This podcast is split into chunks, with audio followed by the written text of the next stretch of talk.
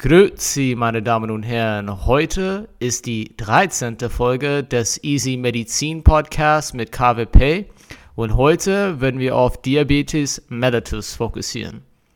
Auf geht's! Welches Antidiabetikum oder besser gesagt, welche Gruppe von den Antidiabetika kann zu einer euglokämischen diabetischen Ketoazidose führen und warum? Also die Antwort sind die SGLT2-Inhibitoren, wie zum Beispiel Canagliflosin und Dapagliflosin. Warum? Lass mal drei Schritte zurückgehen, okay? Wann kommt es dazu, dass Ketonkörper gebildet werden? Also, erstmals Ketonkörper entstehen durch Fettabbau, okay? Was, sagen wir mal so, hemmt die Fettabbau? Insulin. Wenn Insulin da ist, Fett wird in der Regel nicht abgebaut, okay? Eher, es wird gespeichert, okay? Das heißt, wenn Insulin vorhanden ist, Ketogenese normalerweise würde nicht stattfinden. Das ist warum zum Beispiel bei Typ 2 Diabetiker man sieht relativ selten ein diabetische Ketoazidose. Man sieht das normalerweise nur bei Typ 1 Diabetiker. Okay? Aber warum denn in einer Situation, wo ein Patient SGLT2-Inhibitoren zu sich nimmt, warum kann es so eine euglokämische diabetische Ketoazidose führen? Lass uns denken über die Funktion von den SGLT2-Inhibitoren. Okay? Erstens, die SGLT2 Co-Transporter sind in den Nieren vorhanden. Die sind Natrium-Glucose-Co-Transporter, okay? Und ihre Funktion ist, Glucose rück zurückresorbieren, okay? Damit es wieder ins Blut gelangt, ins Blutbahn, okay? Und wenn die SGLT2-Inhibitoren ihre Wirkung dann ausübt, Glucose wird nicht mehr rückresorbiert und es bleibt dann im Urin. Diese Glucose wird dann ausgeschieden. Was ist eigentlich der Stimulus für Insulinfreisetzung? Es ist eigentlich eine erhöhte Konzentration von Glucose im Blut. Okay? In dieser Situation, wenn man SGLT2-Inhibitoren zu sich nimmt, weniger Glucose wird im Blut sein, weil es ausgeschieden wird. Das heißt, weniger Insulin wird dann freigesetzt. Wenn weniger Insulin freigesetzt wird, das heißt, es wird, wird weniger Hemmung von der Ketogenese oder der Fettabbau geben. Das heißt, mehr Fett wird abgebaut in der Situation und mehr Ketonkörper wird dann gebildet. Das führt zu einer euglykämische diabetische Ketoazidose.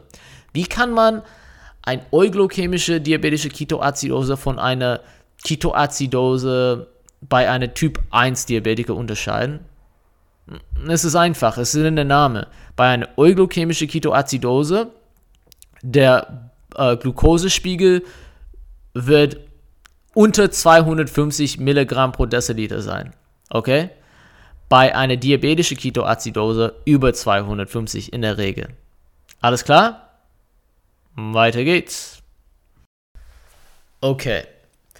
Ein Patient kommt zu Ihnen mit Diabetes mellitus Typ 2.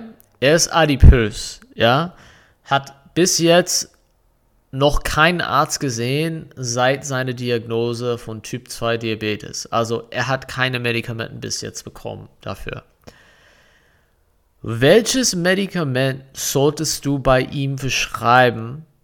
Er ist adipös, hat Hypercholesterinämie, also auch Hypertriglyceridämie. Welches Medikament solltest du bei ihm verschreiben? Und welche zwei Medikamentengruppen solltest du bei ihm, sagen wir mal so, vermeiden? Okay? Das diabetische Medikament, das du anwenden sollst, ist Metformin. Warum? Weil es mit Gewichtsverlust assoziiert ist. Okay, das wäre eine optimale Medikament für ihn in dieser Situation. Die zwei Gruppen, die du vermeiden sollst, die zwei Antidiabetika, die du vermeiden sollst, sind die Glitason, also das ist wie Plioglitason und Rosiglitason und die Sulfonylureas. Okay, beide Generationen. Okay, zum Beispiel Glipesid, Gliburid, Tolbutamid. Solltest du die vermeiden. Warum? Weil sie mit Gewichtszunahme assoziiert sind. Also, bei ihm solltest du Metformin verabreichen. Okay? Und du solltest die Glitason und die Sulfonylureas vermeiden. Die Glitazonen sind die Pioglitason, Rosiglitason. Die Sulfonylureas in erster Generation sind Clopropamid und Tolbutamid. Und von der zweiten Generation Glipesid und Gluburid. Alles klar? Weiter geht's. Aber es ist auch wichtig zu wissen, dass es gibt zwei andere antidiabetische Medikamentengruppen, die zu einem Gewichtsverlust führen können, abgesehen von die Biguanide bzw. Metformin. Okay? Und zwar die SGLT2-Inhibitoren, das ist Canagliflosin, Dapagliflosin, Empagliflosin, die können zu einem Gewichtsverlust führen. Auch die GLP-1-Analoge wie Exenatide oder Liraglutid die können zu einem Gewichtsverlust führen. Okay, jetzt wäre eine interessante Frage. Du hast einen Patient, der, sie ist eine Patientin und sie ist 66 Jahre alt. Sie hat versucht, mehrmals ähm, Gewicht zu verlieren. Sie ist eine Diabetikerin, Typ 2 Diabetikerin. Sie, ähm, sie nimmt seit, seit Jahren Metformin und sie hat in den letzten zwölf Monaten zwei urogenitale Infektionen gehabt. Okay? Harnwegsinfekte. Du guckst hier ähm, HbA1c und du siehst, dass es liegt bei 9,5% und ihr Glucose beim Fasten liegt bei 158 Milligramm pro Deziliter. Okay? Welches Medikamenten würdest du bei ihr verabreichen in dieser Situation? Sie nimmt schon Metformin. Ich habe euch gesagt, dass es gibt auch zwei andere Gruppen, die zu einem Gewichtsverlust führen kann. Die SGLT1 äh, 2 Inhibitoren und die GLP1 Agonisten. Was würdest du in, diesem, in dieser Situation nehmen oder geben? Verabreichen.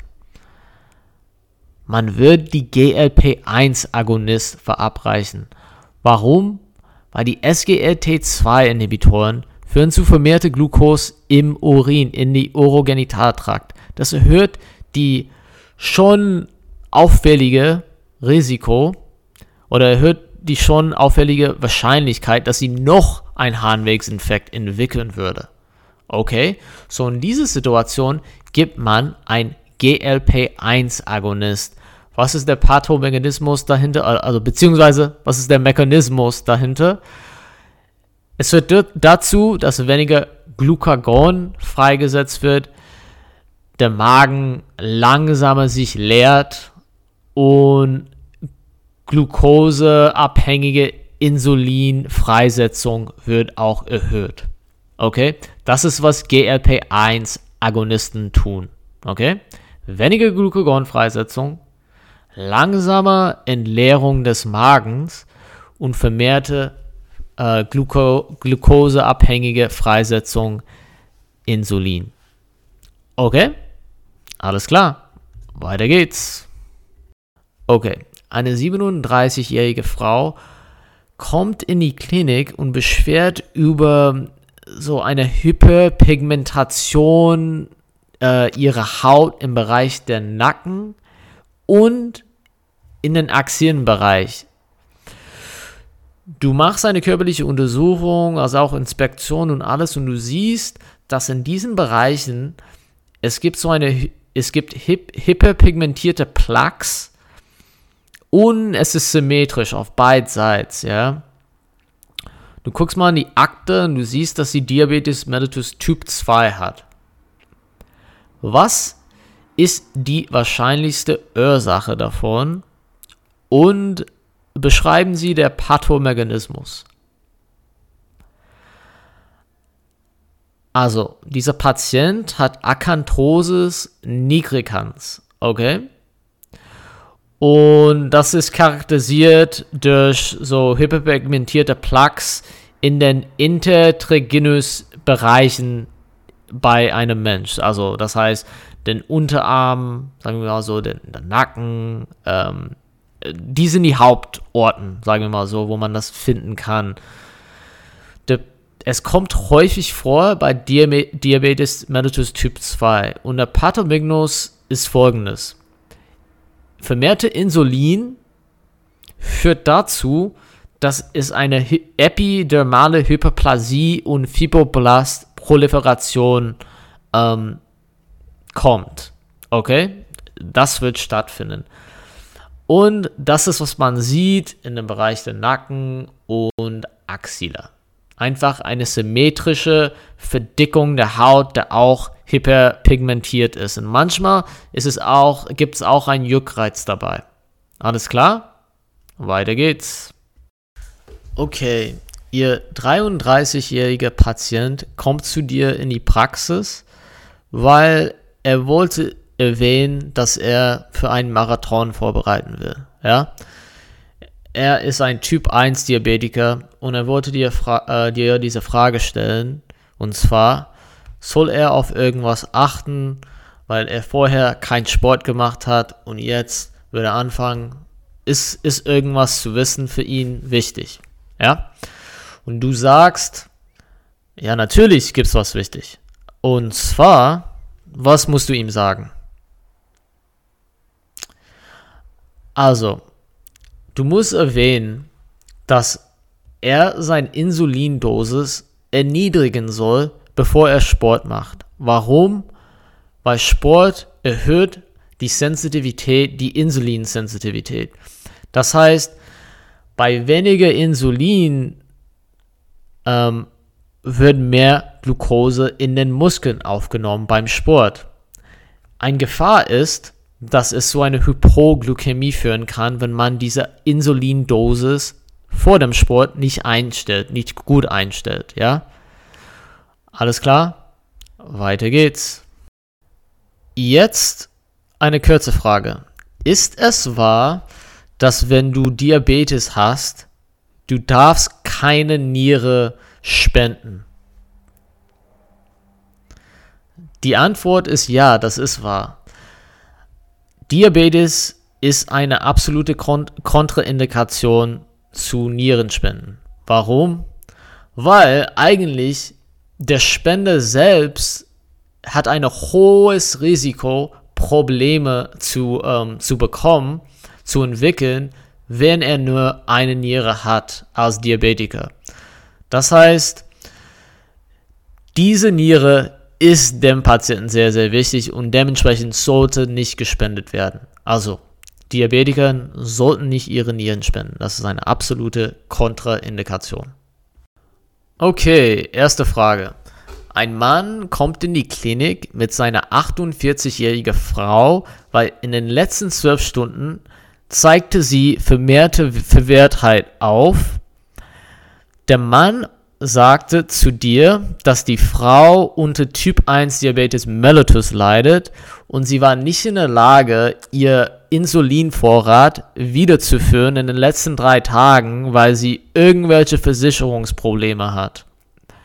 Ihr Temperatur liegt bei 39.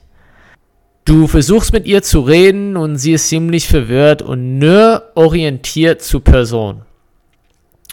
Du inspizierst und du siehst, dass sie eine periorbitale Schwellung hat, Mucoporolinte rhineureux und einen schwarzen nekrotischen Fleck über ihrer Nase.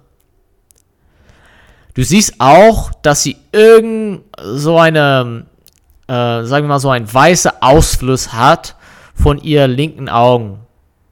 Und es ist assoziiert mit Proptose. Okay? Du forderst ein CT an und du siehst, dass die Neben, Neben, Nasennebenhülle sind komplett obliteriert. Was ist die wahrscheinlichste Organismus, der das verursacht hat? Es ist tatsächlich Rhizopus oryzae oder Mucor species. Okay? Und die Krankheit heißt Mukormykose. Alles klar? Kommt das bei Typ 2 Diabetes vor oder nur bei Typ 1 Diabetes? Eigentlich nur bei Typ 1 Diabetes. Warum? Weil Ketoazidose spielt eine Rolle in dem Pathomechanismus. Alles klar? Wunderbar. Okay. Wie kannst du Mukomykose dann behandeln? Chirurgische Debridement, intravenöse Amphotericin B oder Isabuconazol. Okay, alles klar. Und du musst natürlich die äh, Risikofaktoren dann eliminieren, indem man zum Beispiel eine aggressive Glukosekontrolle dann macht. Ja? Alles klar, weiter geht's. Okay, Leute, das war's für diese Folge. Bin ich der Hoffnung, dass ihr dabei was gelernt habt und durch das Anhören dieser Folge könnt ihr ein paar Punkte mehr beim M2 sammeln. Alles klar, ich wünsche euch eine schöne Woche und bis zum nächsten Mal.